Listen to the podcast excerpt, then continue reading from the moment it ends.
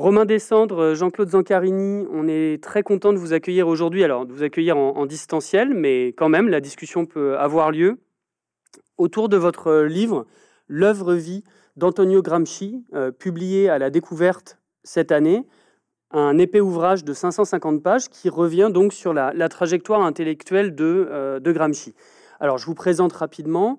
Vous êtes tous les deux euh, professeurs en études italiennes à l'ENS, à l'École normale supérieure de Lyon. Et ça fait de longues années que vous travaillez sur, euh, sur la, la vie et l'œuvre d'Antonio Gramsci à travers des publications. Récemment, euh, aux éditions de l'ENS, La France d'Antonio Gramsci 2021. Et puis à travers un séminaire euh, dans lequel vous travaillez autour des carnets de prison de, de Gramsci. Alors, Gramsci en tant que tel, il est quand même besoin de le présenter, encore que, évidemment, grand marxiste italien, mort très jeune, après une dizaine d'années euh, en, prison. Un Gramsci dont un certain nombre des notions sont encore utilisées aujourd'hui dans le débat public, l'hégémonie, les intellectuels organiques, la guerre de position, euh, qui est connu justement pour son séjour en prison et, les carnets qu'il y a écrits, et quelqu'un qui, on a, on a l'impression, a pu renouveler le, renouveler le marxisme quasiment à lui seul, euh, grâce à sa puissance intellectuelle dans ces années 20 et 30, qui sont quand même euh, le moment de grands, grands débats autour de la révolution russe, autour de l'international communiste, etc., etc. Donc, on a un, auteur qui est en même temps passé et présent. Je donne un exemple dans un livre récent de Hugo Paletta qui s'appelle la, possibilité du fascisme, où cet auteur appliquait la notion gramscienne de, crise d'hégémonie à la France actuelle, hein, euh, dans, ce livre aussi publié à la découverte en, 2018. Alors j'aimerais dans, ces questions qu'on va, avoir euh, et, vos réponses, tout bêtement que vous commenciez par m'expliquer le projet. C'est-à-dire depuis 2012, vous avez ce séminaire de lecture des carnets de prison, 10 ans de voyage, et vous voulez, vous avez essayé, vous avez fait dans ce livre, pas une biographie, mais une biographie intellectuelle dont l'objectif était Gramsci le dit lui-même quand il parle de, cette idée de faire des biographies intellectuelles, de reconstituer un processus de développement intellectuel. Et donc ma première question est, toute simple, face à un corpus qui est énorme euh, laissé par cet auteur, comment vous avez fait?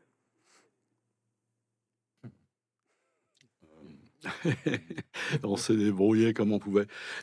Effectivement, une des questions, c'est il n'y a pas d'œuvre achevée, quoi. Et euh, il y a euh, pour la première partie de sa vie, avant qu'il soit en prison, il y a une masse énorme d'articles, d'articles de journaux, d'abord dans les journaux socialistes, euh, puis euh, la fondation d'une revue qui a été joué un rôle important dans, dans l'histoire de Turin, en tout cas dans l'histoire des, luttes ouvrières à Turin, qui est euh, l'Ordre di Nuovo, l'Ordre Nouveau. et puis, des textes politiques à partir du moment où euh, il est un des fondateurs du, Parti communiste d'Italie, à partir de, la scission euh, de 1921 à Livourne. Euh, et puis, et puis, quand il est en prison, à partir du moment où il obtient le droit d'écrire, c'est pas tout de suite. Hein, il a arrêté en 26, il peut commencer à écrire en 29. Voilà, 33 cahiers de fragments, de notes, euh, avec euh, certaines notes euh, très développées, d'autres qui sont des notes de lecture, des remarques, etc. Et alors, ce qu'il faut savoir, c'est qu'on on n'aurait pas pu le faire, ce livre, sans l'apport d'une nouvelle lecture italienne qui amène actuellement à la troisième édition de Gramsci, et en particulier la troisième édition des cahiers, et il faut dire au moins le nom de celui qui a été l'initiateur de ce processus, qui est Gianni Francioni, qui est donc un, prof de philo de, de Pavie, qui a, presque mon âge, pas un peu moins, et qui depuis 40 ans fait ce travail pour essayer de comprendre comment il travaillait en prison et du coup, quelle est la chronologie des textes. Et nous, ce qu'on a voulu essayer de rendre, en particulier dans la troisième partie où on aborde les cahiers, c'est euh, le processus euh, hein, ce que lui-même appelle dans le texte que vous citiez tout à l'heure, euh, le rythme de la pensée en développement, c'est-à-dire voilà, comment euh, il passe, comment il, élabore, comment euh, les éléments politiques extérieurs, et en particulier ce qui se passe dans le communisme international et à l'international et dans le parti russe, l'amènent à, en fait, hein, nous on le dit assez clairement, à être en désaccord avec cette ligne et à proposer en gros une ligne alternative pour, pour le communisme. Et je, me posais une toute petite question par rapport au carnet, parce qu'effectivement, dans, dans votre livre, il y a vraiment euh, il y a des passages de philologie très précis sur l'établissement euh, de cette édition, et ça c'est très intéressant parce que on peut pas séparer ce qui est dit de la matérialité euh, du, texte. Question toute bête pour le public, ça fait combien de pages l'ensemble de ces carnets? Est-ce qu'on a une idée du volume global? Alors c'est 33 cahiers de d'écoliers en fait. Hein, c'est des petits cahiers euh, qu'il, euh, alors qu'il remplit pour certains, euh, la plupart entièrement, mais qui pour d'autres ne sont remplis qu'en partie, en fait. Hein. Donc c'est des centaines et des centaines de notes et plusieurs milliers de pages. voilà, remplis d'une d'une écriture à la fois très très claire, mais minuscule et qui sont, euh, qui sont conservés à la Fondation Gramsci à, Rome, qu'on a pu voir euh, récemment pour la première fois euh, en France à l'Institut culturel italien à Paris. ils ont été apportés. Bien, bien gardés dans des, dans, dans des caisses sécurisé et réfrigéré, parce que c'est conservé vraiment comme des, des, des, des, manuscrits, euh, des manuscrits anciens précieux. Hein, voilà. Et euh, alors maintenant, on peut travailler aussi directement sur, euh, sur les photos des manuscrits. On a des photos nous ont été aussi communiquées par, par la Fondation Gramsci, mais c'est pas ce travail, ce travail, on va dire, de et de philologie stricto sensu sur les manuscrits. Nous, on n'a pas besoin de le faire parce qu'il est, il est, il est fait et très bien fait. Il nous arrive sur certaines notes de euh, d'aller voir euh, le manuscrit pour euh, pour essayer de, vérifier un certain nombre de, choses et notamment de choses qui ont trait à la datation. Le plus important en fait dans cette histoire, c'est que jusqu'à récemment, en fait, jusqu'au travail de, Gianni Franchoni, il, était pas impossible, mais extrêmement difficile de dater finement euh, toutes ces notes. Pour une, euh, raison simple qui est que euh, Gramsci avait le droit, dans sa cellule, de travailler sur plusieurs cahiers en même temps. Alors, des cahiers, il faut dire d'abord pourquoi des cahiers Pourquoi des cahiers d'écoliers? Lui avait plutôt l'habitude de travailler sur des feuilles volantes et il avait demandé au départ euh, des feuilles euh, volantes, des cahiers, parce que euh, ça permet à la censure de s'exercer de façon tout à fait stricte et, sûre. avant de lui être communiqué, les, cahiers sont numérotés, chacune des pages est numéroté, euh, ce qui permet d'être euh, au geôlier en fait et au directeur de la prison surtout d'être certain que aucun papier ne sorte. Hein. Euh, ils lui sont donnés à sa demande, sortis d'un de, lieu qui s'appelle le magasin, dans lequel il y a un coffre avec l'ensemble de ses livres, de ses revues, qu'il reçoit régulièrement, et puis ses propres, ses propres cahiers. Et il les remplit à, chaque fois en, en écrivant systématiquement une note précédée d'un, d'un, signe de paragraphe qui peut être très courte comme, comme longue. Hein. Au bout d'un certain temps, certaines des notes sont longues, et c'est des notes qui ont des statuts différents. Euh, qui sont pour certaines simplement de la, prise de notes de ces lectures. Euh, il y a des passages entiers qui sont simplement des, citations, des, morceaux de, livres ou d'articles écrits par d'autres qu'ils recopient et qu'ils gardent pour mémoire ou qu'ils commentent voilà, et puis d'autres qui sont de véritables réflexions et qui ressemblent à de, à de petits essais. Le problème, ça a été de réussir à dater tout ça parce que on savait, on savait dès le départ en fait que certains cahiers étaient ceux avec lesquels il avait commencé, mais il a une manière très très particulière de les utiliser, ces cahiers, c'est-à-dire que comme il n'a pas le droit d'avoir plus de quatre pièces sur son, sur son bureau, dans sa cellule, sur sa petite table, c'est-à-dire qu'il peut avoir par exemple deux cahiers, une revue et un livre, euh, il ne, il n'est pas euh, en mesure de euh, consacrer chaque cahier uniquement à un seul sujet.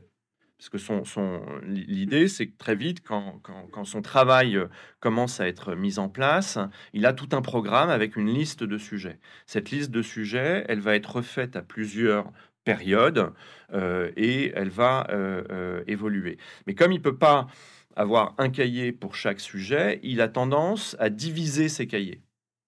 Donc certains cahiers sont divisés en deux, d'autres en trois, d'autres en quatre. Euh, et alors certains sont simplement euh, consacrés à la prise de notes, euh, ils appellent ça des notes miscellanées, hein, la Michel des notes Michel Lanné. Et d'autres sont consacrés à la euh, à dépouiller les revues qu'il reçoit au fur et à mesure, et d'autres enfin assez rapidement euh, sont consacrés à des sujets précis, et notamment euh, ce qu'il appelle ses notes de philosophie, qui voilà, qui, qui, qui, vont être dans certaines, dans certaines parties de cahier. Tout ça fait un ensemble euh, qui n'est jamais, quasiment jamais daté, c'est-à-dire qu'il n'y a pas d'indication interne de la part de Gramsci euh, sur euh, la date de l'écriture ou de la prise de notes de, tel, de tel ou tel paragraphe. et donc le, travail de, de, de Franchoni, fondamental, euh, dont, euh, dont, parlait euh, Jean-Claude tout, à l'heure, et qui est à l'origine de la, deuxième édition critique, l'édition critique qui est actuellement en cours de publication en Italie et sur laquelle on, s'appuie pour tout notre travail. eh bien, a été de, de, dater finement chaque note. C'est seulement à partir de ce moment-là que euh, un travail qui continue à être un peu un travail de fourmi, hein, pour reprendre ce que vous disiez, comment on a fait, ben, on a fait quand même pendant plusieurs années un travail de fourmi qu'on n'a pas fait seul, on a été aidé pour ça par les travaux précédents, mais euh, un travail de fourmi au sens où euh, il faut à chaque fois que ce que l'on lit, on le resitue dans la date précise de son écriture, ce qui permet de l'articuler avec d'une part, l'évolution propre de sa, de sa pensée à lui et le rapport de sa pensée avec euh, bah, ce qui se passe, ce qui se passe dans le monde, ce qui se passe en Italie, ce qui se passe au sein de l'international communiste et du Parti communiste italien euh, en exil et en clandestinité, et ce qui se passe évidemment dans le pays, en Italie, sous le régime fasciste. Voilà. Alors, je pense que c'était important de revenir là-dessus parce que dans, cette euh, entreprise de 550 pages que vous avez fait euh, tous les deux, il y a vraiment cette idée euh, philologie et histoire. C'est-à-dire que la pensée est toujours incarnée dans une pratique, dans un moment historique. Et donc, on va, maintenant qu'on a posé un peu la, manière dont vous avez construit ce livre, on, va regarder un certain nombre d'étapes de la vie de Gramsci. Ou à titre personnel, j'ai appris beaucoup de choses. Hein. Je ne savais pas du tout, notamment qu'il était malade, etc., de naissance. Et on voit la trajectoire de quelqu'un qui naît dans une famille sarde euh, euh, très pauvre euh, et qui va s'élever grâce à la culture et avec un amour d'une certaine culture classique et là, dès le début, on voit que dans cette trajectoire, où euh, ensuite Gramsci va militer euh, avant la guerre, puis pendant la guerre, euh, dans le, Parti socialiste italien, tout de suite devenir quelqu'un d'important dans la ville de Turin, marier ce côté intellectuel et, actif de militant, on voit qu'une des premières révolutions qui fait connaître au marxisme, c'est justement l'intégration de cette notion de culture. C'est-à-dire qu'on sait, euh, dans les différents auteurs qui ont euh, pavé euh, la critique marxiste de la fin du 19e, début du 20e, il y en a plein, Rosa Luxembourg, les réformistes, Karl Kautsky, Lénine, etc., qui Lénine lui aussi écrivait des articles et des articles et des articles. Donc ça, pose le même genre de problème. Ça a posé le même genre de problème à Dominique Collat pour faire sa biographie intellectuelle de Lénine. Bon. Et là, Gramsci arrive et face à une certaine critique du marxisme et son économisme, sa vision très centrée justement sur l'économie, Gramsci amène la culture. Et il le dit, la culture, c'est une discipline de son propre moi intérieur. Et donc, vous, vous me voyez venir, c'est aussi une manière de prendre conscience de soi et donc de prendre conscience de sa conscience de classe. Alors, est-ce que vous pouvez nous dire un peu quelques mots de comment Gramsci, avec son cerveau et sa volonté, arrive à, à ramener le concept de culture dans le marxisme dans ces années-là?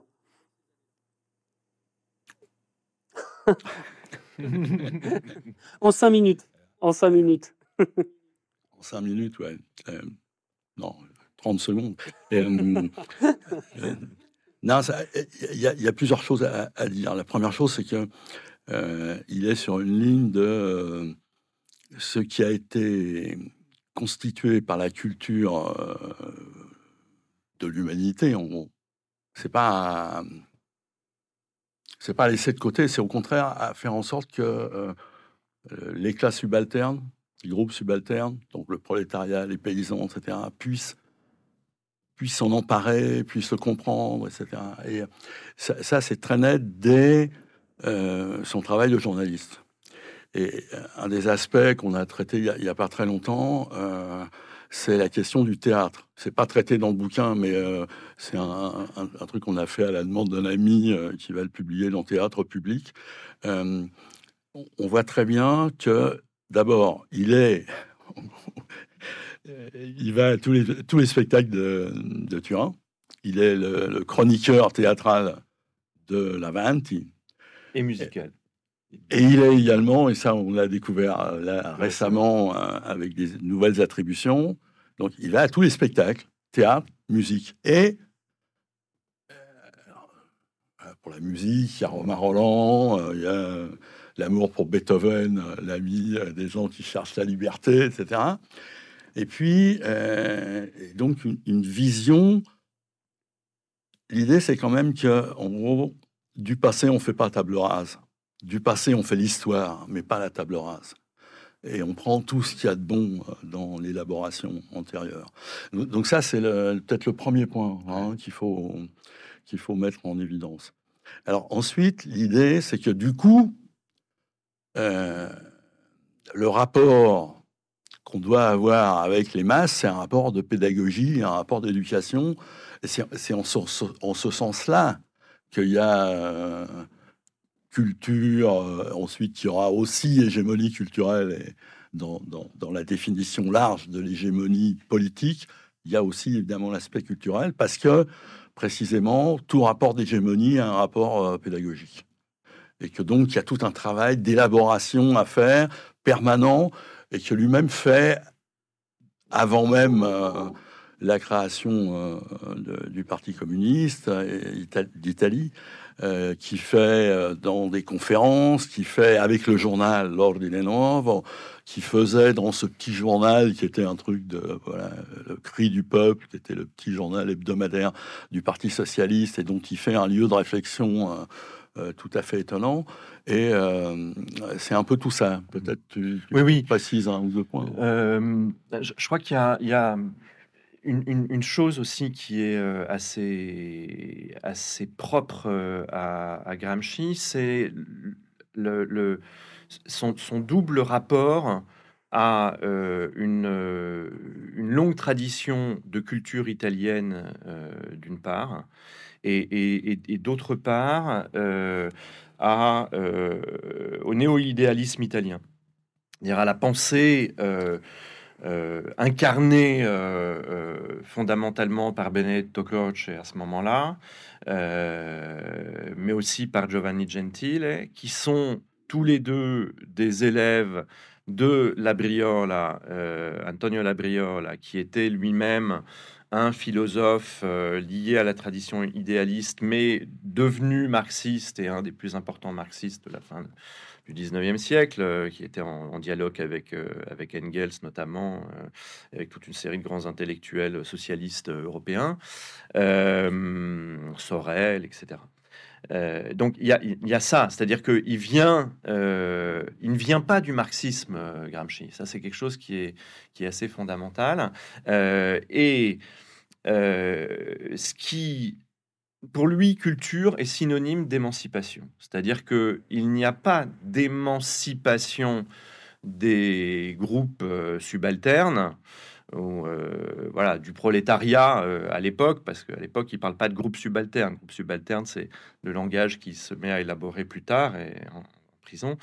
Euh, mais il n'y a pas de d'émancipation sans un, un, dépassement de toutes les formes de détermination qui sont proprement économiques, sociales, euh, économico-corporative, comme il, disait, hein, à la suite d'autres, auteurs, justement.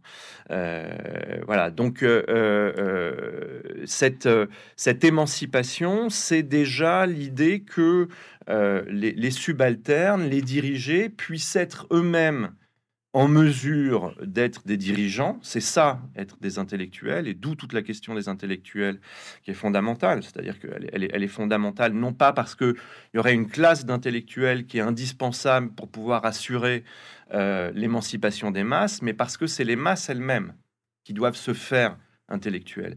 Et la, le, côté euh, euh, absolument décisif de la culture dès le début pour, pour euh, essayer de répondre à, votre, à, votre, à votre, question. Euh, euh, ça, vient de, ça vient de là et c'est sans doute quelque chose. Alors, c'est ces, ces aspects-là, on s'y est pas beaucoup attaché forcément dans le, dans, le, livre, mais on peut faire des hypothèses aussi plus. de type plus historico-psychologique, c'est-à-dire que lui-même, qui venait, alors non pas de d'une famille euh, paysanne, euh, euh, excessivement pauvre, mais plutôt d'une petite bourgeoisie provinciale du centre de la Sardaigne, mais déchue pour des raisons complexes liées au fait que son, père a perdu son, emploi de fonctionnaire et a été même incarcéré pendant pas mal d'années, hein, ce qui fait que euh, la mère de Gramsci s'est retrouvée avec euh, sept enfants et sans revenus et à devoir euh, voilà, faire, faire marcher, faire avancer cette, cette famille. Et, Gramsci était tout jeune à ce moment-là. Et donc, lui, ça l'a, ça ça ça l'a bloqué dans son apprentissage scolaire à un certain moment. il a énormément lutté et il a lutté intellectuellement s'en sortir. Donc, il y a peut-être effectivement un rapport aussi. Pourquoi il apporte la culture Peut-être parce qu'il y a déjà une, une, un, des éléments, c'est celui-là. Et, l'autre, l'autre élément, c'est que cette, euh, dimension culturelle, elle, est propre à un certain historicisme, qui est l'historicisme de tradition italienne, qui remonte euh, notamment à, Vico et qu'on retrouve euh, dans tout l'idéalisme euh, italien du, second 19e siècle, auquel il est attaché et qui s'exprime aussi à travers toute une série de revues euh, revues comme, euh, comme La Voce et comme Leonardo, des, des, revues qui ont été très importantes pour la, la vie intellectuelle et politique culturelle de, de l'Italie de, de, l'avant-guerre et encore pendant, pendant la Première Guerre mondiale, euh, auquel lui il a été attaché et qui lui ont beaucoup, beaucoup servi. Récemment, on a retrouvé dans, dans un grenier qui n'avait pas vraiment été exploré d'une des habitations de la famille Gramsci, euh, des centaines et des centaines de, numéros de revues lus par Gramsci, auxquels Gramsci était abonné quand il avait, euh, quand il avait autour de 18 ans. Quoi. Euh, et en fait, c'est ça qui l'a formé. C'est d'abord et avant tout ça qui l'a formé, d'où sans doute la, la, la, culture qui, devient fondamentale dans son marxisme particulier. Alors, on voit dans, cette première réponse qu'effectivement, euh, on peut pas, c'est logique, on peut pas séparer euh, le travail conceptuel que va opérer Gramsci de son parcours personnel. Et effectivement, comme beaucoup d'acteurs de l'époque, il est percuté par des événements d'ampleur cosmique. La Première Guerre mondiale, alors en Italie 1915, euh, Caporetto 1917, la Révolution russe, et puis, donc il va interpréter tout ça, mais il va pas seulement l'interpréter, il va le, mettre en action. Et on a ce grand moment très important, parfois un peu, euh, d'ailleurs, mis en mythologie par les mouvements militants actuels, qui est le Biennio Rosso, ces deux années rouges, où de la même manière que l'Allemagne entre en révolution, qu'on a la révolution hongroise de Bela l'Italie est dans une situation extrêmement tendue du point de vue politique, où il y a ce basculement à l'extrême gauche, et notamment par l'occupation des usines, c'est-à-dire des formes de militantisme inconnues jusque-là, où les ouvriers italiens, notamment de Fiat mais pas que, arrivent dans les usines, cassent le lockout patronal et occupent les usines, voire utilisent eux-mêmes euh, euh, les machines qu'ils savent faire fonctionner. Gramsci est dans ce processus, Gramsci, participe, et c'est là où en fait il va en même voir ce, qu'on appelle ce mouvement des délégués d'usine et l'analyser. Alors comment comment il, agit et comment il théorise ce nouveau moyen de lutte de, l'occupation des usines dans ces années 1919-1920 Comment il, voit tout ça? C'est pas seulement qu'il voit, c'est que en gros, euh, l'ordre va jouer un rôle euh, important. Mais alors, c'est pas tout de suite l'occupation des usines, c'est vraiment la grande grève d'avril, hein, d'avril 20. Euh, et juste avant le début de la mise en place à partir d'une structure qui est en fait une structure négociée entre les patrons et euh, les syndicats, euh, les commissions internes. Donc c'est l'espèce de voilà d'endroit où on entend, on écoute, on écoute les revendications des ouvriers qui sont portées par des, représentants syndicaux des délégués, et puis euh, on essaye de trouver des solutions. Et le point de départ de la, nouveauté de l'Ordine Nuovo, c'est cette question-là. Est-ce qu'on peut traduire en italien euh, le mot soviet Est-ce qu'on peut trouver un équivalent Il dit euh, hein, une, ébauche timide de quelque chose qui ressemblerait, qui ressemblerait au, au soviet? Et il dit, bah, ça, va, ça peut partir de la commission interne. Et assez rapidement, avant même, avant même la grande grève d'avril, qui est en fait une grève pour savoir qui a le pouvoir dans l'usine, parce que le, point de départ complètement euh, qui pourrait paraître dérisoire, c'est est-ce qu'on met leur solaire ou est-ce qu'on laisse leur légal? Et les, ouvriers disent non, nous on veut leur solaire, et le patronat dit nous on veut leur légal. Mais la question évidemment c'est c'est vous la, la commission interne qui décidez ou c'est nous le patronat? Il y a, il a qu'un chef dans l'usine, c'est le patronat, c'est bon quoi. grève et grève euh, qui s'étend sur tout le Piémont. Alors euh, ça s'étend sur tout le Piémont, mais pas, pas vraiment au-delà. Il, y, a, des soutiens à Gênes, il y a des soutiens les cheminots, il y a un peu de soutien à Milan, mais c'est Turin va rester à peu près tout le temps isolé. Hein. Euh, de ce point de vue-là, on va, on va revenir après sur la sur l'occupation des usines. Et donc là, de la commission interne, on passe à un processus qui euh, se fait d'abord à la Brevette, Fiat, etc., dans, quelques autres usines de Fiat, puisqu'il s'étend, en tout cas sur Turin, de d'élection des délégués des conseils ouvriers, des comités ouvriers d'usine. Et là, avec euh, une autre euh, petite rupture avec euh, les syndicalistes, enfin la, la, CGL, hein, la, Confédération générale italienne du travail, del lavoro, tout le monde vote, tous les ouvriers votent, même les non syndiqués. Ça a été un débat là sur est-ce que il y a une idée derrière qui est que le syndicat renvoie à une forme de lutte où les ouvriers sont des salariés, alors que le conseil ouvrier renvoie à l'idée que les ouvriers sont des producteurs. Et donc, il y a là le noyau de la réflexion qui va faire l'expérience de l'occupation des usines, à savoir nous sommes les producteurs. Si nous arrivons à faire l'alliance avec, euh, et en particulier, ils pensent beaucoup aux techniciens et ingénieurs, hein, euh, eh bien, pourquoi on aura les capitalistes hein, Voilà. Et donc, première grève, euh, Turin, avril, voilà, ils obtiennent quelque chose, quelques bricoles, etc. Mais enfin,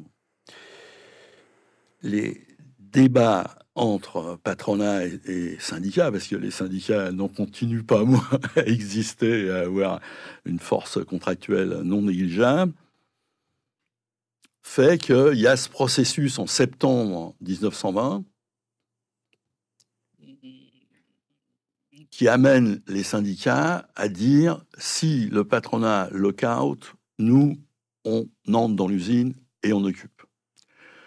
Et c'est là que euh, l'intervention euh, de l'ordinaire noir est décisive. Parce que l'idée de, des syndicats, c'est on va être là et on va euh, faire une espèce de grève perlée, en fait. C'est-à-dire qu'on va produire le minimum pour que le salaire minimal, celui, euh, voilà, celui qui n'est pas aux pièces, celui qui n'est pas à la production, mais c'est le salaire minimal mensuel, enfin hebdomadaire, euh, soit, soit obtenu. Et eux, ils disent, mais non, hein, non, il faut montrer qu'en effet, nous sommes capables de produire aussi bien sans la présence des capitalistes qu'avec leur présence. C'est même mieux parce que voilà, nous, on sait exactement comment ça se passe dans les ateliers, etc. Donc voilà, ça, c'était cette expérience-là qui amène à, poser la question est-ce qu'on est à la veille de l'insurrection? Est-ce qu'on est à la veille de l'insurrection? Et là, la réponse de, des Turinois, en gros, hein, c'est vrai que ça paraît presque surréaliste comme, histoire. Il y a une réunion euh, à Milan. Euh, est-ce qu'on fait où il y a les syndicats et le Parti socialiste Est-ce qu'on fait l'insurrection ou pas? Et les trois délégués de Turin, dont un est euh, Togliatti, de l'Ordre mais un autre est un représentant des syndicats et l'autre est appelé le, le technicien de Turin. Ils disent tous la même chose. Ils disent non, non. Nous, à la Fiat, à la Fiat Centre, où on est, on est le, mieux armé, on a en tout et pour tout 5000 cartouches de mitrailleuses. On tient euh, un quart d'heure. Donc, on peut se défendre. On se défend. Si on est attaqué, on se défend. Mais on ne peut pas sortir et, et attaquer. Hein, et là, il y a vraiment un moment extrêmement important qui fait qu'en fait, il y aura un accord entre le gouvernement de Jolit et les syndicats et euh, les gardes rouges qui gardaient les usines, il y avait quelques attaques, en particulier de groupes déjà pré-fascistes, enfin pas les fascistes à ce moment-là complètement, mais euh, des groupes nationalistes, etc. Machin, euh, rendent les armes. Hein. Il y a des textes très beaux de gens qui étaient dans les usines qui racontent que c'était. Voilà, qu'ils avaient une conscience de défaite, en fait. C'est-à-dire qu'en fait, cette expérience formidable dont on. Hein, il n'y a pas beaucoup d'endroits comme ça. C'est une défaite pour le prolétariat turinois. c'est bien dit dans le livre. C'est bien dit dans le livre, on voit que euh, Gramsci aussi, en fait, a une conscience aiguë euh, de, la fin de cette lutte, et c'est assez intéressant de, voir la clairvoyance euh, qu'il développe. Alors, effectivement, là, vous venez de l'évoquer, dans ce contexte-là, le, bon, les, auditrices et les auditeurs qui, qui, nous regardent, nous écoutent, le savent, malheureusement, la défaite va continuer, et avec Benito Mussolini, qui petit à petit, en sculptant le Parti national fasciste, puis avec la marche sur Rome d'octobre 22, va obtenir le pouvoir que lui donne Victor Emmanuel III et installer progressivement le fascisme, alors avec euh, l'assassinat de Matteotti, 24, les lois fascistiques, etc. Et comme le temps est malheureusement compté, Gramsci a une place très importante dans ces années-là, en tant que, membre du Parti communiste italien, comme vous l'avez dit, euh, il va réfléchir, comme tous les intellectuels communistes de cette époque-là, hein. il regarde vers Moscou, euh, il analyse euh, les, grands débats intellectuels et politiques et militants de cette époque-là. Et puis, ce moment important, il est emprisonné. C'est le moment décisif où en fait sa vie bascule. cette arrestation du 8 novembre 1926 et on pourrait parler des heures de toute son analyse. Euh, j'ai bien aimé ce que vous dites sur le fait qu'il a des textes très sectaires, mais qu'on voit en dessous de la ligne du parti déjà des, comment dire, une, quelque chose qui, naît de, de, derrière cette obligation sectaire. Bon, une fois en prison, il y a ce moment fondamental de 1928-29 dans tous les partis communistes européens, qui est le changement de ligne de Staline, qui a pris le pouvoir, et qui va imposer une ligne sectaire qu'on appelle classe contre classe, c'est-à-dire plus de front uni euh, et de négociations avec les sociodémocrates, c'est les frères ennemis, c'est les sociofascistes, etc. Et Gramsci, qui est en prison, alors vous l'avez dit, il n'écrit pas tout de suite, c'est un point de départ pour lui. Et c'est très bien fait dans le livre. On voit que sa manière de ne pas accepter la ligne sectaire de Staline, parce que je ne l'ai pas dit, mais évidemment, il est en prison, mais il, écrit, il écrit énormément à sa compagne, euh, par, par delà, euh, il est au courant de ce qui se passe intellectuellement dans, toute l'Europe de l'époque. Et il dit, ok, la ligne sectaire, c'est pas mon truc. Et c'est à partir de là qu'il il crée en fait beaucoup et de très nombreux concepts qui encore aujourd'hui euh, lui sont attribués et sont vivants parmi nous. Parce que d'une certaine manière, il veut pas accepter ça et il sort de l'orthodoxie. Alors ce qui est très drôle, vous le montrez, c'est que sortir de l'orthodoxie, c'est revenir à Marx c'est revenir aux textes fondamentaux. Donc il, prend le temps de relire tout ça. Et bon, là, on va pas pouvoir rentrer dans le détail, tout simplement parce que il faut lire le livre et que euh, les gens qui nous regardent ne sont peut-être pas tous et toutes des spécialistes de ce qu'est la superstructure euh, et la structure dans le matérialisme historique. Mais vous le montrez, il y a euh, dans cette révision, ce retour et cette révision au marxisme initial, il y a l'invention, il y a l'innovation, et notamment, par exemple, substituer au matérialisme historique cette idée de philosophie de la praxis. Et là, on voit le lien euh, consubstantiel entre théorie et pratique chez Gramsci. Alors, est-ce que, de la même manière, en cinq minutes, vous pouvez nous expliquer un peu comment euh, Gramsci va sculpter cette idée de philosophie de la praxis euh, comme renouveau de la pensée marxiste? C'est facile. C'est ouais, facile. là encore, là encore c'est un retour à une tradition spécifiquement italienne.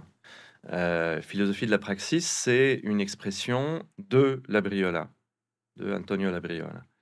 Euh, pour déjà avec Labriola donner euh, au euh, au marxisme et au matérialisme historique euh, une, euh, une, une, définition sur la base de, l'un des textes fondamentaux de, de, de Marx, qui est, que sont les thèses sur Feuerbach, euh, où euh,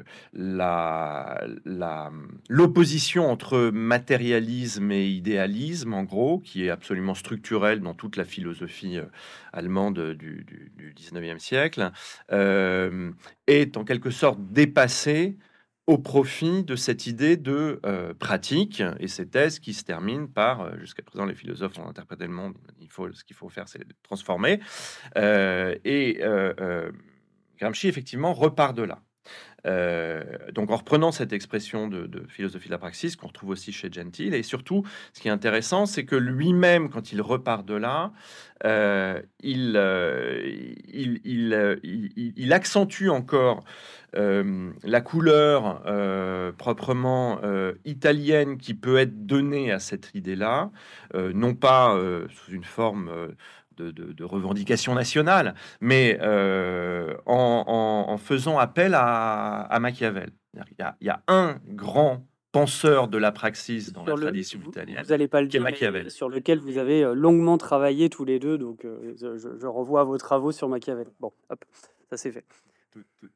Tout, à fait. Et il y, a un lien consubstantiel entre Machiavel et, Gramsci euh, euh, à, plein de niveaux, et notamment, c'est à partir de Machiavel que, et en, réfléchissant toujours sur Machiavel, que euh, Gramsci développe une, quelque chose qui va être une science politique propre euh, à, la, à, la, à, la, philosophie de la praxis. Hein. Il y a notamment un cahier complet, un, cahier, euh, un de ces cahiers spéciaux euh, consacrés à, une thématique particulière, qui est le cahier 13, et qui est vraiment le cahier le plus politique de tous les cahiers de prison, qui, qui, qui s'appelle le cahier Machiavel.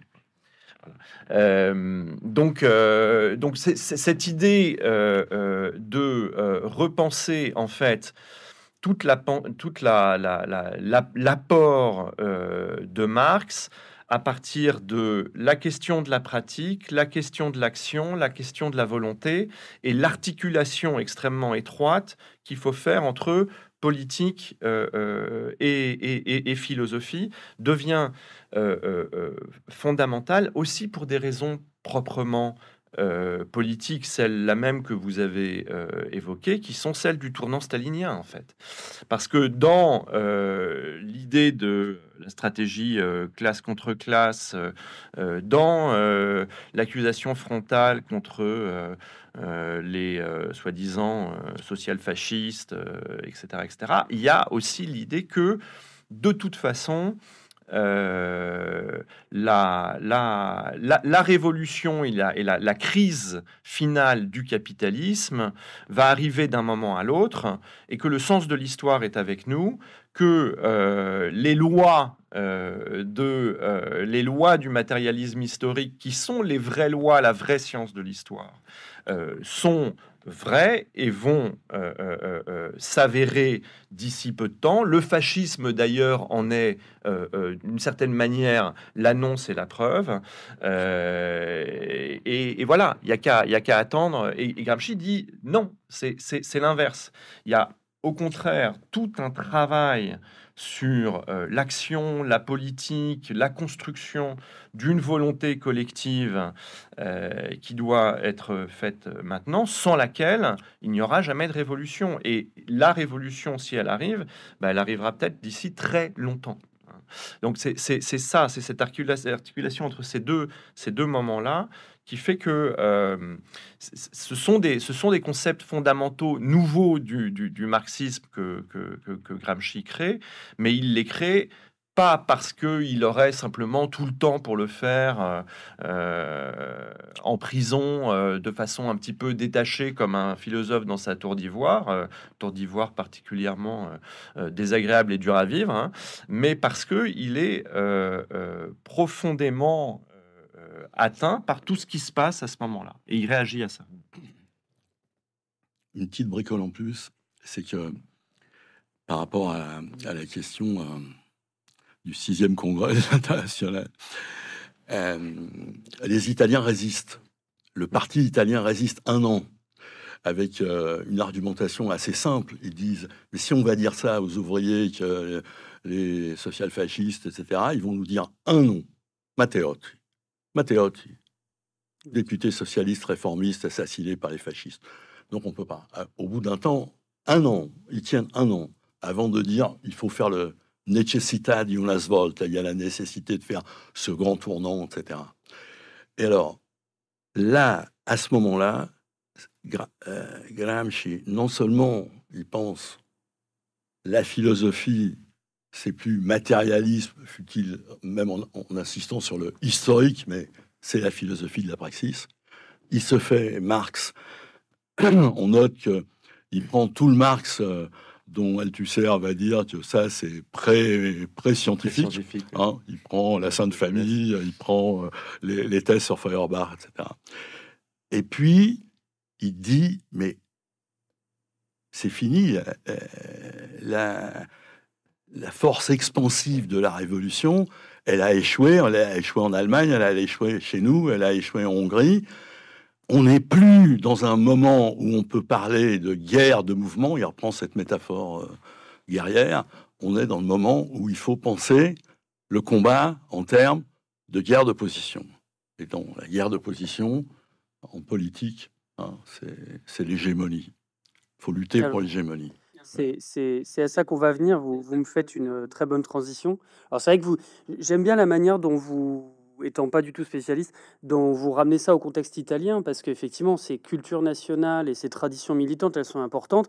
Bien évidemment, la décision de Staline euh, sociodémocrate contre communiste, en Allemagne, elle va passer sans problème parce que derrière, il y a euh, la répression de la révolution allemande en 1918, etc. Donc la stalinisation du Parti communiste allemand, il y a, ça, passe sans problème.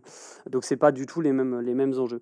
Alors sur cette hégémonie, effectivement, Gramsci, c'est, on vient de le voir, c'est un penseur de la domination, un penseur du pouvoir dans, dans, le système capitaliste. Donc il a toute une un, attirail de, de, concepts, la direction, la domination, il va, il va séparer ces deux idées. Puis le concept qu'on utilise le plus, ce concept d'hégémonie, y compris pour le tordre complètement aujourd'hui, dans cette idée récupérée par une certaine droite française de gagner la bataille des idées, euh, comme si euh, conquérir l'hégémonie culturelle était un préalable à conquérir l'hégémonie politique. Alors, dans le livre, vous le définissez, c'est aussi un des intérêts de lire le livre, c'est que vous, vous, revenez tellement au texte qu'on a accès à beaucoup, beaucoup de textes euh, de, de, Gramsci. Gramsci dit l'hégémonie, c'est une structure idéologique de la classe dominante. Alors, la postérité de ce concept aujourd'hui réinvite quand même à revenir à la source. Comment il le définit euh, Quel est le, détail de ce concept-là d'hégémonie? Romain, il a hégémonie en 120 secondes. Oui, c'est ça, comme d'habitude, en deux, en, en deux minutes. Là, c'est deux minutes. non, on a cinq minutes. Il euh, alors, euh, la, la, structure idéologique de la classe dominante, c'est une des définitions possibles de l'hégémonie qui, est, qui, qui, qui, fait partie de, de, ces définitions intéressantes, précisément parce que euh, c'est pas c'est pas dominant, dominant ni classe dominante qui est le plus intéressant dans, cette définition-là, c'est structure. C'est-à-dire que euh, prend un malin plaisir à euh, redéfinir le terme de structure dans un sens qui n'est pas euh, économique ou économiciste. Dit il y a des, la, structure, si on réfléchit vraiment en termes de structure, bah, il faut prendre en compte euh, la politique et l'idéologie et, la, et la culture et l'ensemble de ce qui constitue le monde social comme faisant partie de la structure d'une certaine manière. Donc, il, redéfinit le rapport entre structure superstructure qui est une qui est une euh, une, dichotomie qui, reste bien présente chez lui, mais qui fait travailler et, et, à l'égard de laquelle il a le, une attitude contraire d'une de, attitude de, dogmatique. Hein. D'ailleurs, à propos de, cela, il lui arrive de dire que tout ça, c'est des métaphores, en fait. C'est des métaphores qui donnent une forme d'intelligibilité du réel, qui sont absolument décisives, qui sont importantes, mais qui ne disent pas euh, justement la structure du réel. Alors, euh, pour, pour ce qui est de, de, de, de, l'hégémonie elle-même, c'est un, un, une notion euh, qui, qui est complexe, évolutive et qui est à, attendre, à entendre sur, sur différents niveaux, qu'il hérite notamment de, des Russes et de, et, de, et de Lénine, mais à laquelle il donne une, une beaucoup plus euh, d'importance. Au, départ, c'est l'idée de l'alliance. Euh, donc là, avant, hein, avant la période carcérale, avant la réflexion des cahiers, et précisément dans, ces périodes de, révolutionnaires et, militantes, euh, voilà, c'est l'idée de la, nécessaire alliance des paysans et des ouvriers. ça devient avec Gramsci l'idée d'une alliance nécessaire de, des différents groupes sociaux avec les intellectuels aussi, mais sans doute aussi avec une partie de la, de la, petite, de la petite bourgeoisie, et donc aussi avec les forces politiques qui les représentent. donc tout ça, tout ça est, est présent. L'idée qu'il faut faire une alliance large, que ce n'est pas simplement sur des positions euh, économico-syndicales euh, de classe euh, du prolétariat ouvrier qu'on va réussir à, aller plus loin. Donc ça, c'est un, premier élément. Et, un, deuxième élément qui naît à partir de sa réflexion en prison et sans doute même avant le moment où il commence à écrire, euh, est une réflexion au long cours sur comment cette, euh, comment cette euh, imposée l'hégémonie bourgeoise. Comment la bourgeoisie a pris le pouvoir, et d'ailleurs même comment expliquer la Révolution française à partir de toute une série d'éléments qui sont des éléments qui n'ont pas trait à au, pouvoir, au pouvoir d'État, au pouvoir politique, au pouvoir de coercition, etc. Mais au fait qu'il il y a eu des conditions de possibilité de la révolution. et ça, ce travail-là, il le fait notamment à partir d'une lecture qui est fondamentale pour lui, euh, qui est quelqu'un que sans doute vous connaissez bien. Euh, c'est un, franco-allemand, un allemand-français. Euh, d'ailleurs, il était plutôt de, hollandais et russe de par ses parents, grandi en Allemagne et puis devenu français d'adoption et français naturalisé, qui était Gruthuysen, dont il lit juste après sa parution en 1927 donc lui, il est en prison, il lit ça. les, origines de, l'esprit bourgeois euh, en France. Euh, donc cet, essai, euh, ce travail dans lequel cet, historien et philosophe à la fois qui était Gruthuysen fait un petit peu l'histoire de la naissance de la mentalité bourgeoise qui permet de comprendre, pour le dire vite, bien des aspects de l'idéologie euh, de la Révolution française, mais y compris au niveau des masses, au niveau du peuple euh, et au niveau, de, cette partie euh, des classes moyennes hein, du peuple dès le XVIIIe siècle. voilà. Et ce, livre le frappe beaucoup, et en lien avec ce livre, il, en rencontre dans ses lettres, c'est là que naît ce, projet de faire, en gros, l'histoire de euh, l'esprit euh, l'esprit, le, mot, il l'emploie, hein, l'esprit ou la morale ou l'idéologie euh, bourgeoise moderne, un petit peu comparée entre France et Italie, et donc il amène à faire cette histoire des intellectuels italiens. Et à partir de là, toute sa réflexion sur l'hégémonie dans les cahiers de prison et beaucoup plus directement une réflexion sur comment fonctionne ou ne fonctionne pas ou ne fonctionne qu'à moitié euh, l'hégémonie bourgeoise euh, euh, moderne, comment elle a réussi à, s'imposer et à se développer en France et en Europe d'une part, et en Italie d'autre part. Et, c'est à, partir de là que toute la question de hégémonie, idéologie, direction, direction qui est d'ordre moral et intellectuel et culturel avant même d'être domination politique et prise du pouvoir effectif, se développe en fait. Hein. Euh, donc ça va beaucoup plus loin, effectivement, que la simple euh, idée d'une bataille des idées ou d'une occupation du, terrain intellectuel.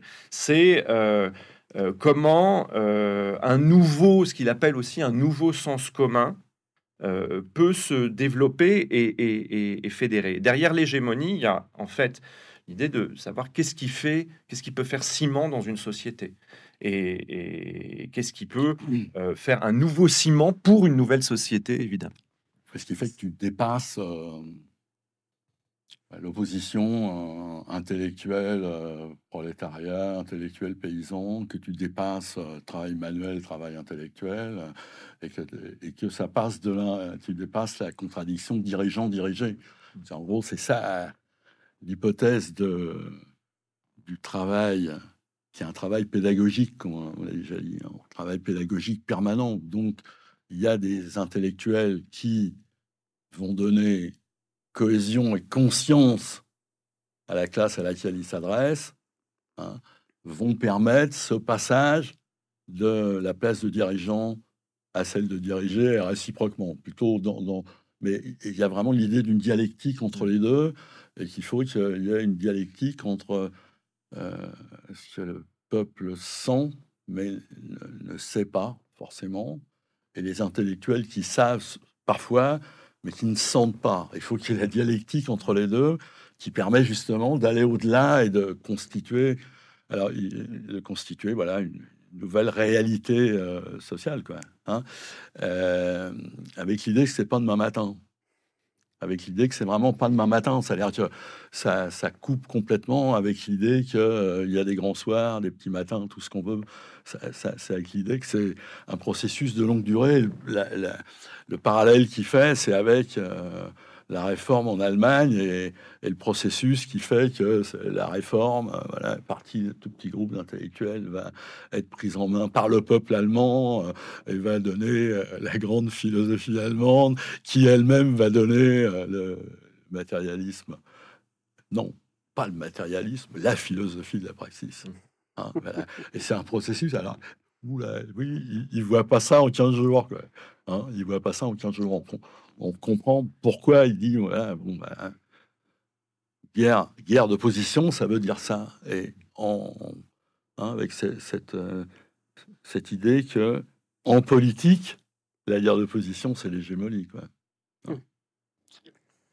Alors, on, Et, alors, juste, une, une, bricole. Non, mais c'est qu'effectivement, il n'écrit que. Après, il arrête euh, d'écrire parce qu'il peut plus écrire euh, physiquement, il peut plus les cahiers en tout cas, en 35. Donc il est exactement dans toute la période où c'est euh, la ligne euh, classe contre classe, euh, social-fascisme, mais en avant, la révolution, c'est demain matin. Quoi. Et il est en double. Bon, ça, on n'a on a, pas le temps de l'évoquer, mais il est en double guerre de position aussi parce que son, son maintien en prison arrange beaucoup de gens, y compris dans son propre camp. Mais bon, ça, c'est dans, dans le livre on arrive euh, lentement mais sûrement à la, fin de notre entretien. J'avais deux petites questions un peu plus euh, personnelles et un peu plus euh, provocantes. Je me posais la question de cette postérité de Gramsci, quand même, qui est importante par rapport à d'autres auteurs et autrices qui sont quand même tombés un peu plus en désuétude. Est-ce qu'elle n'est pas un peu liée à l'image valorisante qui, donne justement aux intellectuels dans toute cette politisation et donc les intellectuels lui rendent bien par la suite? Euh. non, mais euh, il, dit, très clairement que il s'intéresse pas exclusivement, et loin de là, même s'il s'intéresse aussi aux grands intellectuels. C'est-à-dire qu'en fait, tous les gens qui jouent un rôle de cohésion et de euh, conscientisation sont des intellectuels. Et donc, ça veut dire que il n'y a pas seulement les profs d'université, quoi. Hein. Loin de là, ou euh, les, les grands propriétaires fonciers qui, par ailleurs, peuvent faire de la philosophie dans leur palais à Naples parce que il y a, y a les troupeaux de brebis euh, dans les Abruzzes, hein, pour, pour ne pas citer Benedetto Croce. Euh, mais c'est tous les gens qu'on forme. C'est la, permanence de ce travail de, des écoles, des écoles de parti, des écoles de parti en prison, euh, où parfois ça se passe difficilement, parce que ça se passe difficilement quand il essaye d'expliquer que bon, la ligne de la, hein, il arrive des camarades qui viennent de se faire arrêter et qui disent ouais, on va on va faire la révolution, etc. il leur dit vous êtes combien hein, Il y a combien de membres du parti euh, euh, tu vois en ce moment? 100 et c'est avec 100 que vous allez faire la révolution. Donc il y a ce travail permanent qu'il fait quand il est euh, avant, avant, quand il est en, liberté, avec ses journaux, qu'il fait après, qu'il fait quand il est en confine dans l'île douce. Ils font première chose qu'ils font, c'est de faire une école. Ils continuent à essayer de faire des écoles de parti. En prison, il le fait, etc. Voilà. Et donc c'est ça les intellectuels euh, auxquels ils pensent. Hein, Tout particulièrement les intellectuels organiques c'est pas les intellectuels organiques, c'est pas les, les, profs euh, euh, ou les intellectuels euh, qui sont sympathisants ou qui ont leur carte au parti. C'est les intellectuels organiques, c'est censé devenir une masse d'intellectuels organiques précisément parce qu'ils sont organiques au sens où ils, proviennent de la, de, la, de la masse qu'ils représentent. Ça, c'est un travail perpétuel. Oui, par ça, peut-être que, peut-être que malgré tout, euh, c'est valorisant de se dire que bon, on va pouvoir faire la révolution et donc on va écrire des textes. Je veux dire, il y a qu'à voir ce que, ce que les gens de, droite, voire d'extrême droite, parce que malgré tout, si on reconstitue le processus, on voit bien que c'est très lié euh, ou là, aux post-fascistes euh, qui étaient, avant d'être des post-fascistes italiens, étaient des vrais fascistes italiens qui étaient à la République sociale de, de Mussolini. Euh, Enfin bref. Euh, le prédécesseur de Giorgia Meloni, qui s'appelait Giorgio Almirante, dont elle fait les affiches pour dire après Giorgio, il y a Georgia, c'était le secrétaire de rédaction d'un journal fasciste de l'époque fasciste, s'appelait La Défense de la race, qui a été ensuite euh, voilà, un, militant actif de la. Voilà. Et c'est ça, hein, le, la captation de Gramsci, y compris le nom de l'Ordine Nuovo. Parce que l'Ordine Nuovo était devenu, devenu dans les années, à la fin des années 50 et jusqu'au pendant un long, une longue période, euh, un groupuscule euh, néo-fasciste, mais euh, qui a été le noyau de la, stratégie de l'attention en Italie.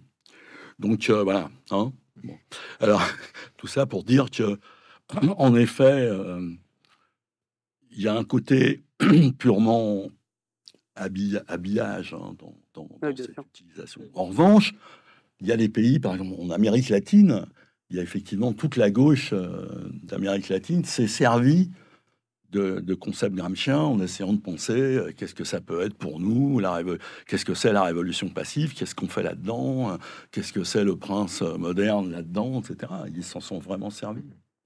Bah, c'est bien, j'ai bien fait de vous taquiner pour obtenir une, une, réponse euh, précise et, nette. Une dernière question, ce sera la, conclusion. Vous, avez parlé du sens euh, et de, ce que peuvent donner les intellectuels, mais qui manquent parfois de sensibilité. Quand vous voyagez tous les deux depuis des dizaines d'années avec Gramsci, et vous le montrez bien dans la biographie, c'est aussi sa vie d'homme, sa vie d'homme euh, avec sa maladie, etc. Est-ce que c'est encore plus dur, c'est plus deux minutes, c'est en un mot Qu'est-ce qui vous apprend? Il vous apprend le courage, quel mot résumerait ce qui vous a apporté dans toutes ces années de, en tant que compagnon de route? La force de la volonté, mmh, je dirais. la volonté. Ok. Je, prends ça. Je pense que pour les, les, les, auditeurs et les auditrices, vous vous rendez compte qu'il y a encore beaucoup plus de choses à apprendre dans, dans ce beau livre de, de, 550 pages, des concepts gramsciens et puis de, de, sa vie aussi. Donc je vous remercie beaucoup, euh, Romain Descendre et Jean-Claude Zancarini, pour, euh, pour ce bel entretien. Et on, bonne continuation avec Gramsci. Merci beaucoup. Merci à Merci à toi. Au revoir. Au revoir.